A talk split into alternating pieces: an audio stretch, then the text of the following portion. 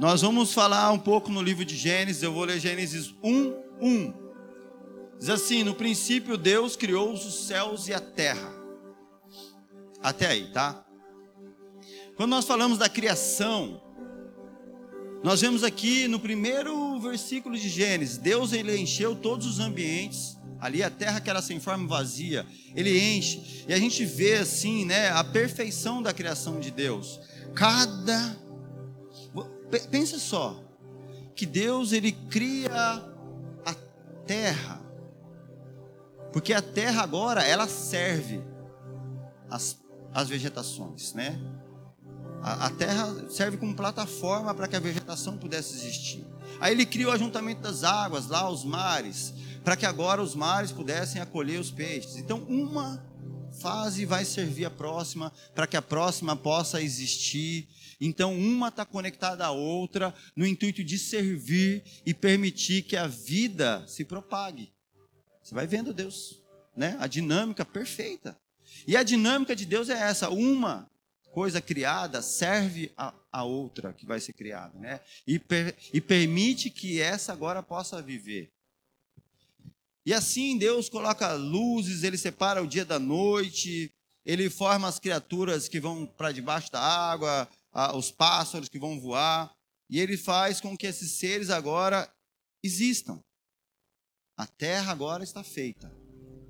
E aí, chega um momento assim culminante, né, o alto ponto da criação, onde Deus cria um outro tipo de ser vivente que é o homem. E a partir dali, toda a narrativa bíblica agora recai, toda, aponta agora para o homem.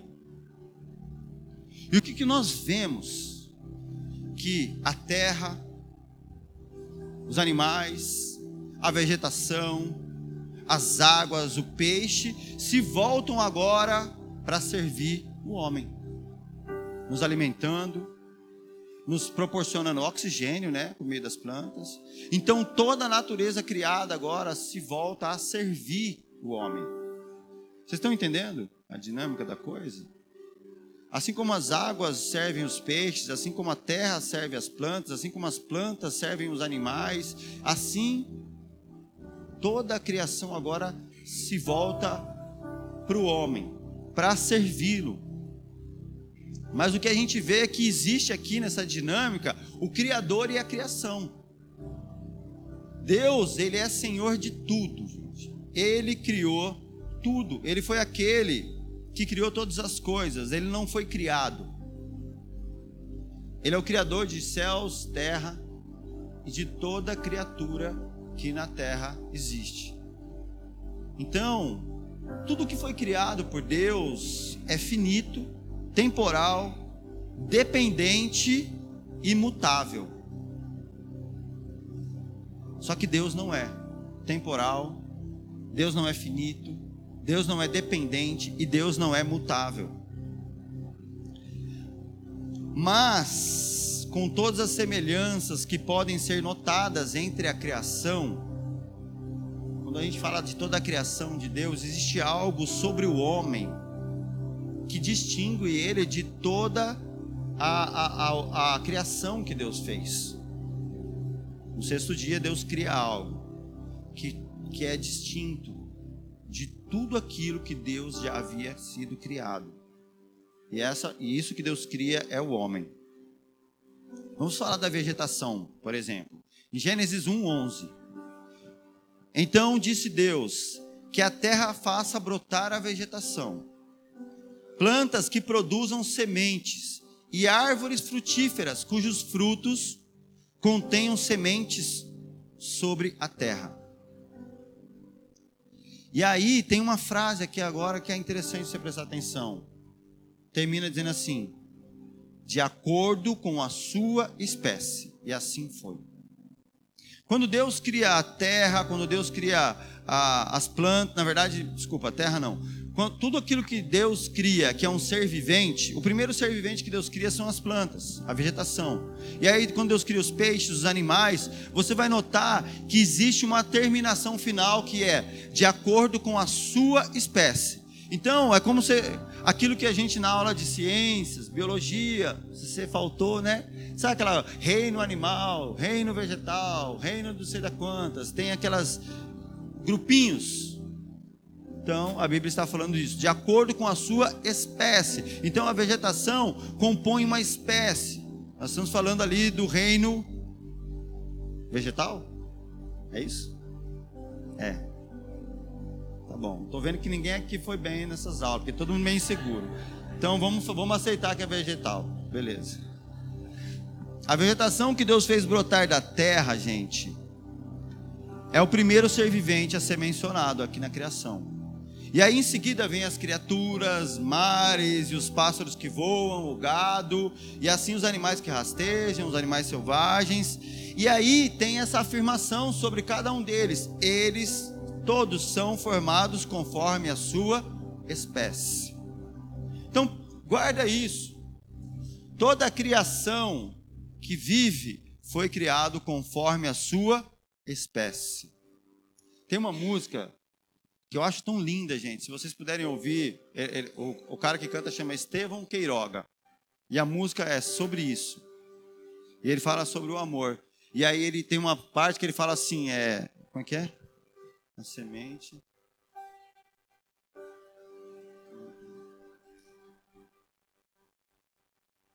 Ele fala assim: "E quando cai o broto, morre a semente, só para frutificar e alimentar o lenhador. E ele fala várias coisas assim lindas nessa música. E aí ele fala, né, a árvore que dá sombra ao machado. Então, eu acho que essa música fala desse amor que serve, que se doa, que tem disposição de morrer para que o outro possa viver. Quando ele fala desse broto que dá que alimenta o lenhador, né? E essa frase, gente, conforme a sua espécie, ela ocorre dez vezes. E ela deixa uma impressão de destaque. É como, é, é como um padrão de Deus ao criar. Quando você estuda Gênesis ali, o, o, o momento da criação, existem alguns padrões de Deus. Um deles é esse que eu falei para vocês: uma criação serve à próxima. Uma criação serve para produzir, para que a próxima tenha vida. Esse é um padrão. O que Deus cria, sempre cria para que ele possa servir. Tudo que Deus cria tem esse intuito de servir, de proporcionar vida. E aí, um outro padrão é isso, conforme a sua espécie. Então, indica que enquanto há uma grande diversidade entre todos os seres vivos, há um grupo entre os que compartilham características comuns que nem os vegetais, os animais, os aquáticos, os terrestres, os aéreos. Existem essas famílias, né? Que a gente entende. se a gente for trazer para essa definição moderna, científica, é o que diz de gênero e espécie. Então, no entanto, o objetivo principal dessa frase não é muito a ideia de, de apresentar esse gênero científico aí de taxonomia, tá? A ideia é fornecer base necessária para trazer esse contraste entre os seres humanos com todos os outros seres vivos. Quando Deus fala conforme a sua espécie, essa afirmação ela faz uma ela, ela, ela mostra, deixa claro a distinção entre toda a criação e os seres humanos. Quando o homem, agora falando do homem, gente, quando o homem ele é criado, Deus quebra o padrão. Enquanto Deus seguia um padrão de que uma coisa criada serviria à próxima, ele cria algo agora. Aí você fala, mas pastor, você disse que é, todas as coisas criadas antes do homem iriam servi-lo. Não é, gente? Falei isso, não falei? Porque a gente come o legume, a gente bebe a água, a planta dá oxigênio. Então todas essas coisas serviriam o homem. Mas agora, Deus cria o homem e fala para ele que ele deveria governar agora sobre todas essas coisas. E pasmem, o governo é a maneira mais plena de você servir.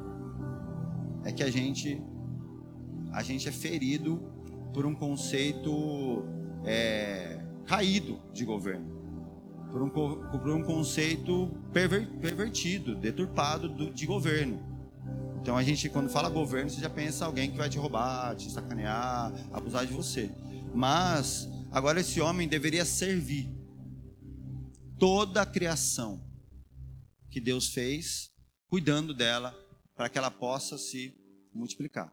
Para você ter uma ideia, você lendo Gênesis diz lá que Deus havia criado todas as coisas, mas não havia brotado nada na terra. E simplesmente um orvalho subia para manter as coisas ali. E por que, que Deus ainda não havia feito brotar nada da terra? Porque não havia quem cultivasse a terra. Está lá. Se você ler Gênesis, você vai ver isso. Então por que, que ainda não tinha brotado? A, a, vida não floresceu ainda na terra? porque Deus precisava criar o homem para que o homem agora governasse. E o sentido de governar é cuidar.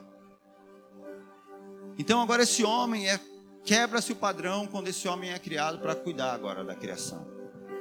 E aí Deus quebra um outro padrão que ele estabelece conforme ele vai criando, quando ele diz todos conforme a sua espécie, porque essa menção foi repetida dez vezes.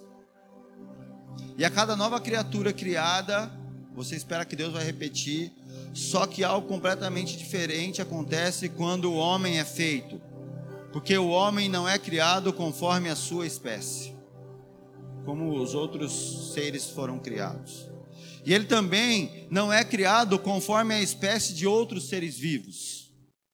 Então, dessa forma, gente, o homem, ele não pertence à sua própria espécie. Qualquer que seja a semelhança com as outras criaturas, também não, o homem não pertence. O homem é diferente de qualquer um dos outros seres vivos. Portanto, aqui, né, faço um parênteses rápido, por isso que nós não acreditamos que o homem vem do macaco. Se você acredita, não vou brigar com você, mas aí, o que, que a Bíblia diz? mas algo completamente diferente, algo completamente diferente é feito. O homem não é criado conforme qualquer outra espécie entre os seres vivos. O homem não pertence a essas espécies. O homem, ele é criado de maneira surpreendente a espécie de Deus. O homem é criado à imagem de Deus. O que nós chamamos de imago Dei.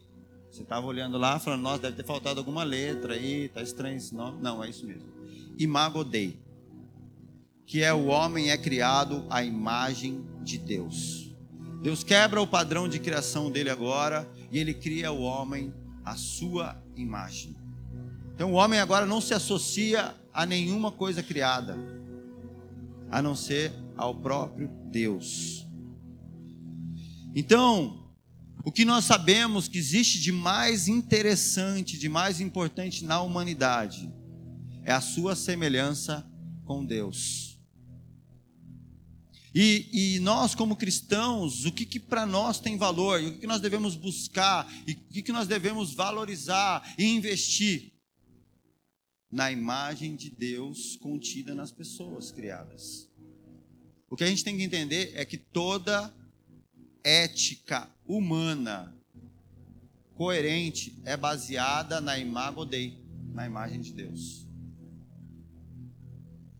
Por exemplo, os maridos devem amar suas esposas como Cristo amou a igreja. Efésios 5:25, baseado na imago Dei. Os pais devem disciplinar e instruir seus filhos, como o Senhor faz aos filhos dele. Efésios 6:4. Imagodei. O amor reconfortante de uma mãe é a imagem semelhante de um amor reconfortante de Deus pelos seus filhos. Isaías 66:13. Os senhores da terra devem refletir a justiça e equidade encontradas em Deus, como nós vemos em Efésios 6:9. Toda forma de ética que existe na humanidade é baseada na imago Dei, na imagem de Deus que o ser humano carrega em si. Só que tragicamente, falando da criação, o homem e a mulher se afastaram de Deus e caíram em pecado. Então o que a gente entende? Eles buscaram tornar-se mais parecidos ainda com Deus, a fim de escolherem por si só o que é bom e o que é mal. Eu não vou me aprofundar nisso, mas é muito delicado isso aqui. Porque muitos homens dentro da igreja querem se parecer mais com Deus da sua forma, não da forma como Deus deseja que sejamos, segundo as Escrituras. E aí, homens querendo parecer com Deus em poder, em conquistas, em fama, em glória. Nós estamos vendo aqui o que Adão e Eva quiseram fazer. A proposta de Satanás não foi sejam parecidos comigo. A proposta de Satanás foi comam, que semelhante a ele, vocês serão mais poderosos do que vocês já são. E aí, a imagem de Deus agora na humanidade é desfigurada. Seus descendentes também carregariam agora essa imagem desfigurada em si. No entanto, gente, é importante a gente saber que essa imagem de Deus não foi totalmente perdida. E o que resta em cada ser humano na face da terra ainda é o suficiente para que a santidade da vida humana que se baseia na imago Dei possa acontecer. Por mais que a pessoa seja doida, pervertida, maldosa, existe imago existe imagem de Deus naquela pessoa. Existem condições da santidade de Deus, da ética de Deus se manifestar naquele ser humano. Porque todo ser humano criado carrega em si a imagem de Deus. Ela, ela está deturpada, ela está distorcida, está mas ainda existe imagem de Deus ali. Falando da imago Dei, gente, Gênesis 1, 27. Ó. Então Deus criou o ser humano à sua imagem, a imagem de Deus os criou. Homem e mulher os criou. Então, as pessoas carregam em si a imagem de Deus. Qualquer pessoa, gente as pessoas que nós achamos que não tem jeito, as pessoas que nós queremos que morram, as pessoas que a gente odeia, as pessoas que a gente xinga, as pessoas que a gente exclui, as pessoas que a gente trava guerras, né? No, nas mídias sociais, todas essas pessoas carregam em si a imagem de Deus. Entende uma coisa? Cada ser humano que você ofende, você quebra um mandamento bíblico você está ofendendo aquilo que Deus criou. Quando você leia os dez mandamentos, você vai ver instruções sobre isso e não são simplesmente regrinhas para você ter bom comportamento.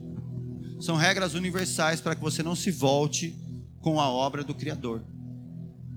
E quando nós estamos falando das regras, porque existem lá nos dez mandamentos alguns que são voltados para a nossa relação com Deus e outros como a gente vai lidar com as pessoas. E nessas não é sobre você não machucar as pessoas. É sobre você não desrespeitar e desonrar a Deus ferindo a sua criação. Então, entende, toda vez que você está ofendendo alguém, você está ofendendo alguém que é imagem e semelhança de Deus, que carrega em si a imago Dei. Seja essa pessoa de direita, ou seja essa pessoa de esquerda.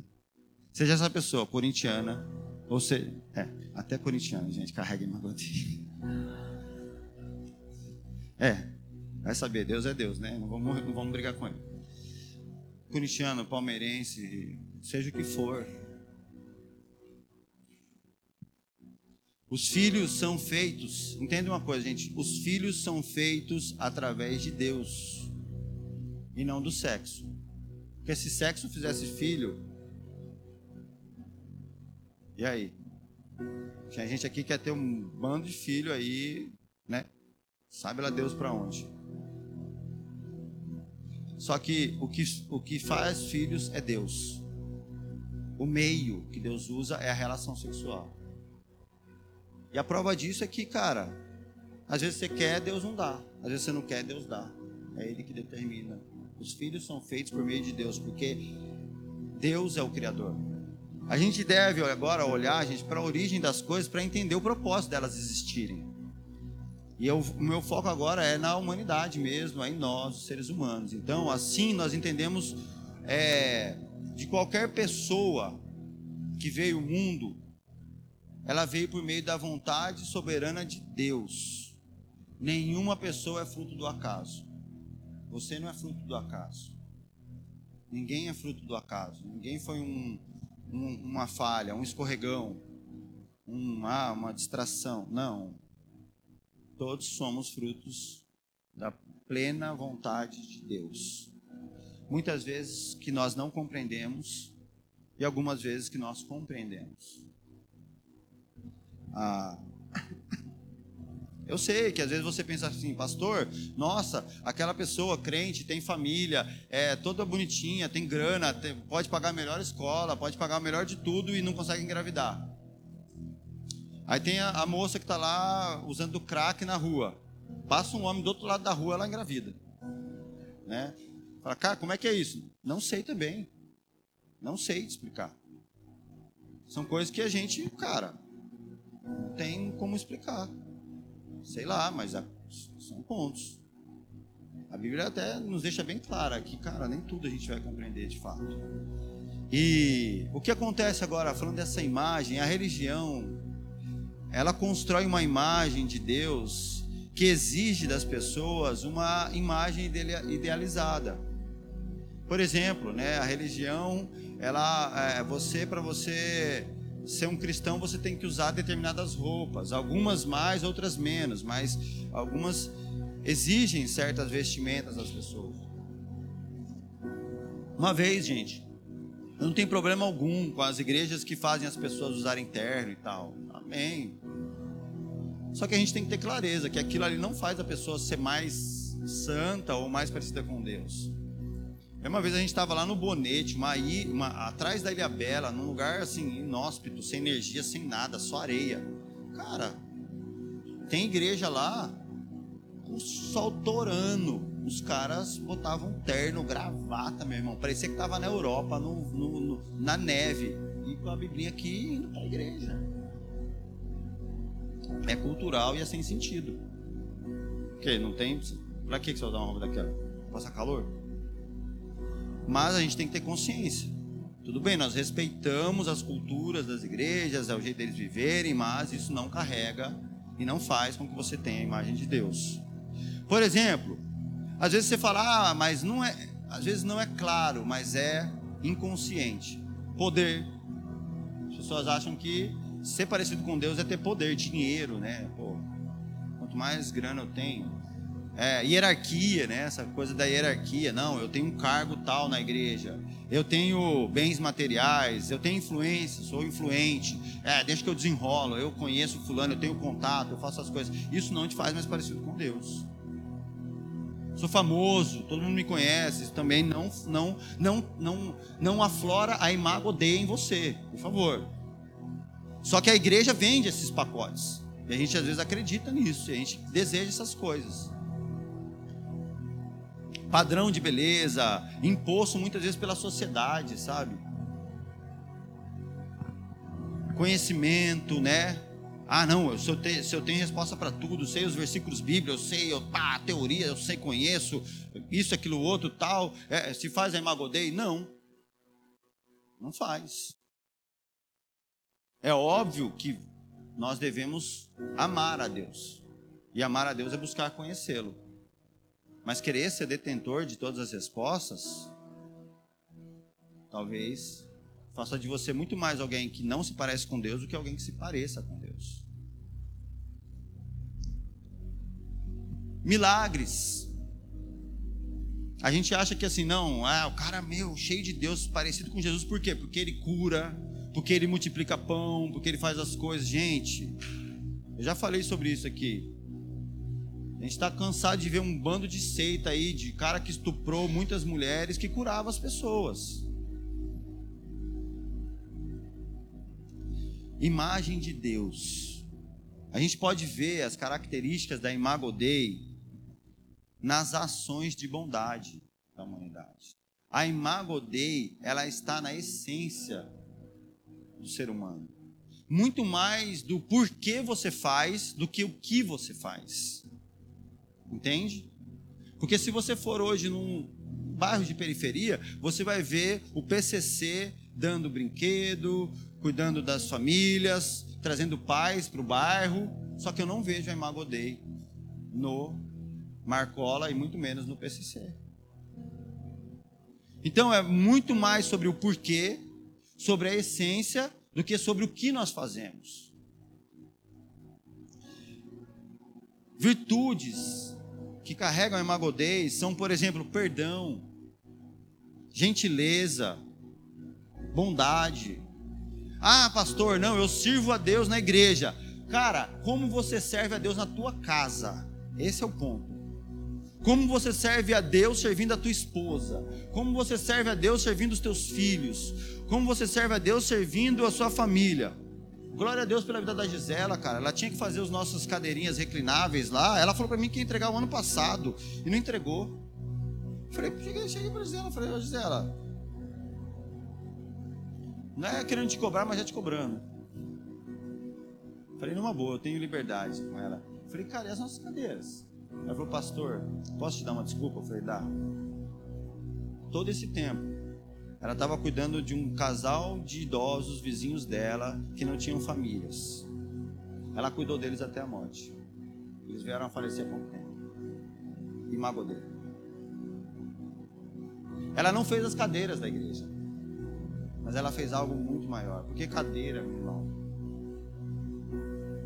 não é o que mais importa para nós. Ela pregou o evangelho para aqueles casal de idosos, ela cuidou deles, ela honrou, ela manifestou a imago dele.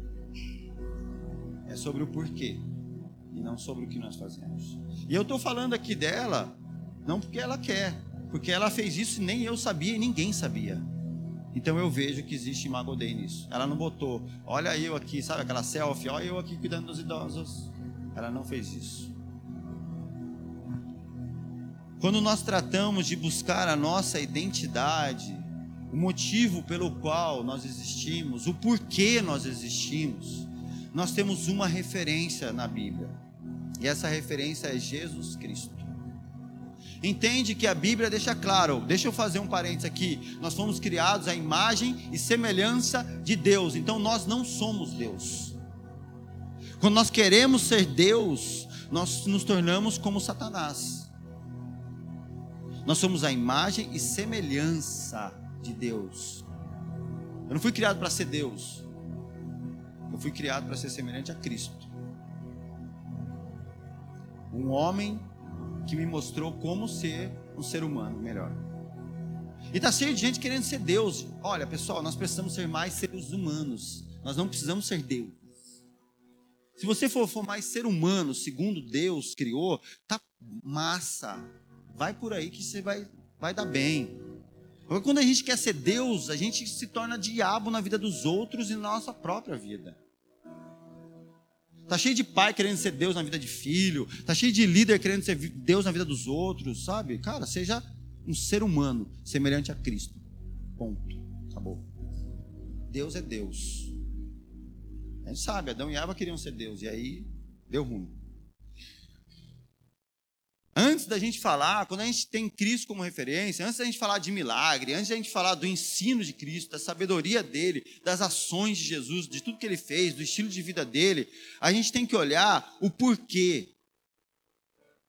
O porquê que Cristo veio, andou sobre a terra e mostrou para nós o exemplo de o que é ser um homem ou uma mulher. Seguindo a lógica da criação, o homem agora deveria governar. O que Cristo fez? Com responsabilidade. Ele assumiu a culpa e trouxe paz sobre a terra.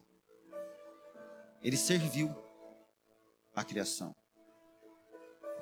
É a lógica do maior servindo o menor. Sabe, nessa música que eu falei para vocês do Estevão Queiroga, ele, ele canta assim, ó.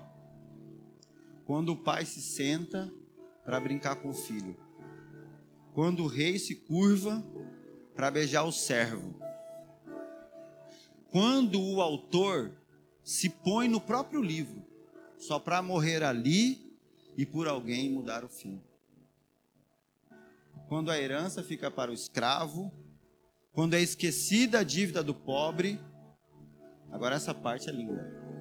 Quando o troféu reluz e dá seu brilho na mão do que perdeu, mas recebeu do que venceu. Essa é a lógica do amor de Cristo. É isso que ele nos ensina a manifestar a imago Dei. Mateus 22, 37. Jesus ele sintetiza assim o porquê das coisas. Quando é questionado, ele responde sobre a, a essência de viver, de servir a Deus, de existir para Deus. Ame o Senhor seu Deus de todo o seu coração, e de toda a sua alma, e de todo o seu entendimento. Este é o primeiro e maior mandamento. E o segundo é semelhante a este: ame o seu próximo como a você mesmo. Destes dois mandamentos dependem toda a lei e os profetas. A principal característica de Cristo é o seu amor e obediência ao Pai. Quando nós pensamos na imago Dei de Cristo, é seu amor e sua obediência ao Pai. Disso brota todas as ações que nós lemos nos evangelhos, as curas, os milagres, as multiplicações. Disso brota tudo que Cristo fez. Eu quero é, agora eu vou finalizar a mensagem. Gente, tudo que eu falei aqui até agora é a introdução. Só que a finalização é muito curta, tá? Então, a introdução era longa mesmo. Vocês já, quem aqui já assistiu ou já leu o livro, o livro do Pequeno Príncipe? Quem já leu o Pequeno Príncipe? Ou já? O autor do Pequeno Príncipe, ele, ele, ele faz, ele tem uma frase que é tão linda que eu acho que fala muito da essência do Evangelho. E essa frase diz assim, ó. O nome dele é Saint-Exupéry. Se você quer construir, presta atenção para pegar bem. Se você quer construir um navio, não chame as pessoas para juntar madeiras e fazer tarefas, mas ensine-lhes sobre a imensidão do mar. Gente, eu tenho uma intenção com essa mensagem de hoje. Quando eu disse que é uma direta para nós, eu, eu, eu, eu tenho perseverado assim, e acredito que é isso. Nós, como cristãos, temos que aprender a grandeza do nosso Deus, a imensidão do seu amor. Quem é o nosso Deus? E isso deve aflorar a imago Dei em nós. Quando nós olhamos a dinâmica da criação, é natural que a gente sirva. É natural que a gente queira servir outras pessoas. É natural que a gente queira amar outras pessoas. É natural que a gente queira se doar. Isso é a imago Dei. Cristo é o reflexo porque ele se doou completamente na cruz. Sabe, gente, aí você está perguntando: ah, pastor, você está falando isso, mas olha, na nossa igrejação nós não temos trabalho social. Não temos, não cuidamos de nenhuma comunidade. Nós não cuidamos de. Por que, pastor? Porque nós não temos pessoas, cara. Grana a gente tem. Porque eu tenho esposa, que é minha prioridade, tenho três filhos que também são minha prioridade, eu tenho que pregar e eu tenho que aconselhar e formar discípulos para que a, a, comunidade aconteça. Eu tenho vontade de estar lá na, na tenho, assim como eu estava lá na Bahia. Só que eu tenho falta de pessoas dispostas a manifestar em Mabodê e servir alguém. Aqui, entre nós. É um sacrifício, meu irmão, para arrumar alguém, para proporcionar um, uma noite de experiência com Deus para as crianças. É um parto para você arrumar alguém que chegue no horário, cara, para falar bom dia para alguém na porta. Nós somos uma igreja que temos um culto na semana, no domingo de manhã e as pessoas não se dispõem a servir. É terrível, meu irmão. Ah, a minha mensagem é essa. Era, era isso que eu queria falar. Eu dei todo esse rolê para chegar aqui. Vamos jogar, vamos papo reto, né? Gente, nós precisamos entender quem Deus é, quem nós somos e por que existimos. Sabe, é um nível de vaidade absurda. É um nível de egocentrismo gigantesco. Ah, não, não me colocaram, não me avisaram, não me falaram, eu não fiz, eu não vou, porque eu tenho meu compromisso, porque eu tenho isso, porque eu estou fazendo aquilo, porque eu estou, porque eu estou. Cara, hã? Deus te criou para você mesmo, é isso que você quer dizer? Cara, então não foi Deus que te criou, porque Deus não cria as coisas dessa forma. Ou você está acreditando numa mentira do diabo? Sabe, Jesus, ao fim do, do, seu tempo com os seus discípulos, ele deixa uma missão. Mateus 28, 18. A gente conhece. Vão, preguem o evangelho, formem discípulos, batizem eles e tal, e eu estarei com vocês até o fim. Jesus deixa essa missão no fim. Mas durante todo, todo, todo o livro do Evangelho, ele está mostrando o reino. Ele está manifestando a bondade. Ele está mostrando o que é se doar, o que é servir, o que é amar, o que é olhar para uma prostituta como olha, como alguém olha para uma filha, o que é olhar para um leproso como quem olha para um irmão. Ele está mostrando o que? Ele está fazendo as pessoas entenderem a imensidão do mar. Sabe qual é o nosso problema? Nós estamos acostumados a ser chamados para juntar madeira. Gente, eu poderia assim, ó, filosofando aqui no, no Sente aí. Eu poderia falar: olha, se vocês não fizerem o barco, vocês vão morrer afogados. Porque é isso que é pregado nas igrejas. Se você fizer um barco, você vai ganhar dinheiro. Se você fizer, aí se eu manipular aqui, eu consigo, gente. Eu, eu, eu, eu tô ligado, já fiz muito isso. Eu poderia manipular aqui que vocês, se vocês fizerem, vierem servir na igreja, vocês vão se dar bem, vocês vão ter autoridade espiritual, vocês vão ganhar dinheiro, vocês vão ser bacana. Eu crio, eu poderia criar aqui uma hierarquia de cargos. Ó, você começa aqui, você vai ali, você vai ali, passa, vai. Cara, eu ia arrumar um monte de gente para servir aqui. E eu ia levar um monte de gente para o inferno também. Porque não é sobre isso. Então, assim, cara, e aí, pastor, nós vamos fazer é, trabalho social lá na periferia? A que preço? Ao preço de eu corromper a mensagem do Evangelho? Não, eu permaneço no Evangelho até que a imago Dei seja formada nos filhos de Deus, cara. Eu sangro, mas eu permaneço sangrando. Vocês, vocês estão me entendendo, gente? Ou sou eu que sou doido? Ah, mas deveria. Aí a galera chega, gente, vocês não têm ideia. O pessoal chega em mim: Ô pastor, por que, que não faz isso? Por que, que não faz aquilo? Por que, que não faz aquilo? Mas essas mesmas pessoas que falam isso, elas não querem sair do churrasco que ela tem com o amigo dela. Pá, pô, pô, tô no churrasco, vai dar para ir. Eu tenho meu compromissinho, eu tenho isso, tenho aquilo, tenho, vou no cinema, vou lá. Cara, que, que, que evangelho é esse? Que doideira é essa, gente? Eu acredito numa igreja que impacta uma cidade numa igreja que manifesta a imagem de Deus para a sua comunidade, que serve o seu bairro. Eu gostaria de cuidar do nosso quarteirão. Eu gostaria de visitar as pessoas aqui ao redor. Eu gostaria de que as pessoas soubessem, cara, existe uma igreja ali e eles se dispõem a nos servirem, mesmo a gente não sendo dessa igreja. Sabe, eles querem ajudar a gente, mesmo a gente não tendo nada com eles. Eu gostaria de viver isso. Só que não me falta dinheiro, não me falta pessoas. Me falta pessoas que estão a fim de manifestar a imago Dei.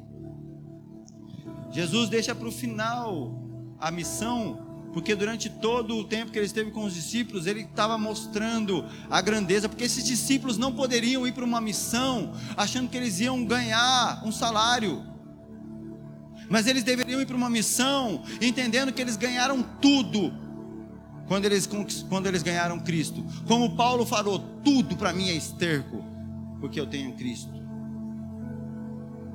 Ah, mas Jesus, cara, ele estava tão empenhado em manifestar a imagem dele nos seus discípulos que ele tem um momento que ele prega e ele manda uma multidão embora.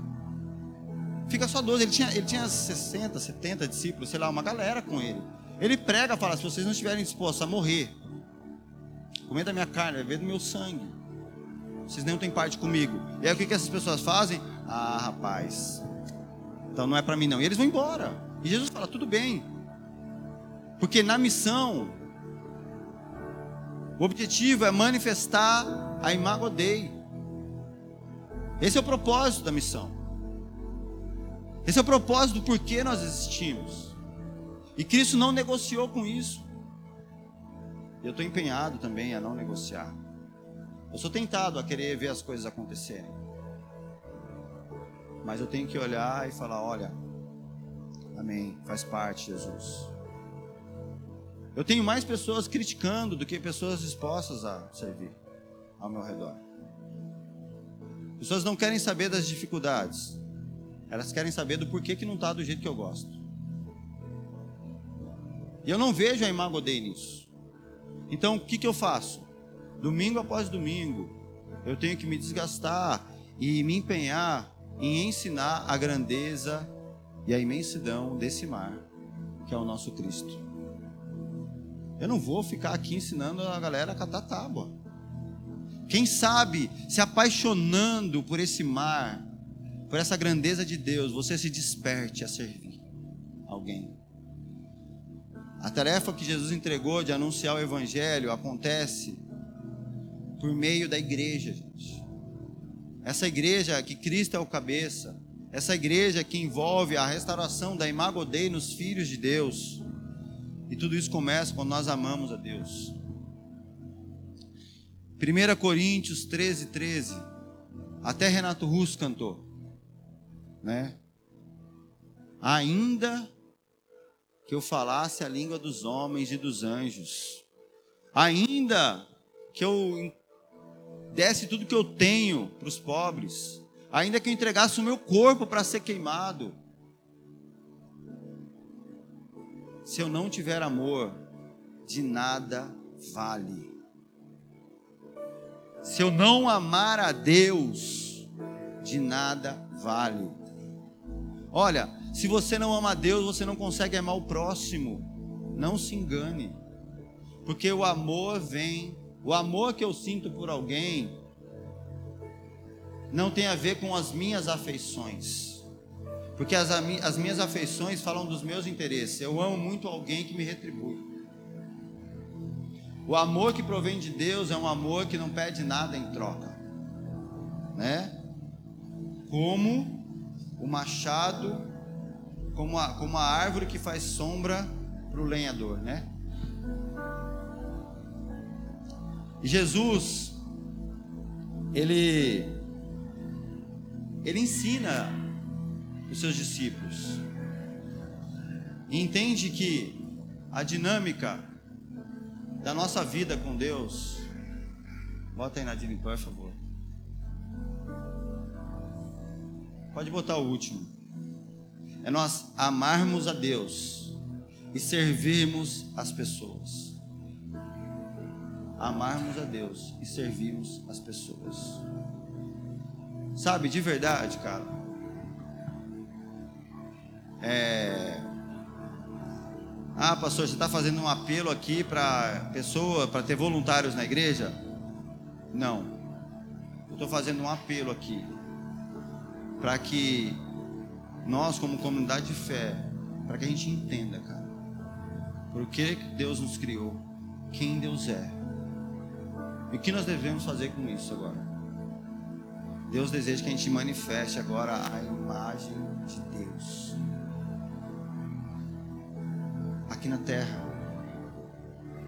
Sabe, é, é a disposição de servir, é a disposição de deixar de viver para mim mesmo é a vontade de ser parecido com Cristo, sair da minha zona de conforto, dos meus lugares de interesse e viver para que outros possam conhecer a Cristo, para que outros possam ser felizes, para que outros possam ser abençoados e tocados por Deus, viver por amor a alguém que não seja eu mesmo.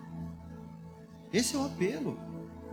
Eu tenho certeza que na medida em que nós entendemos isso, não vai faltar voluntário para alcançar pessoas perdidas em Araraquara, para a gente proporcionar atividades maravilhosas aqui nesse lugar. Não vai faltar pessoas.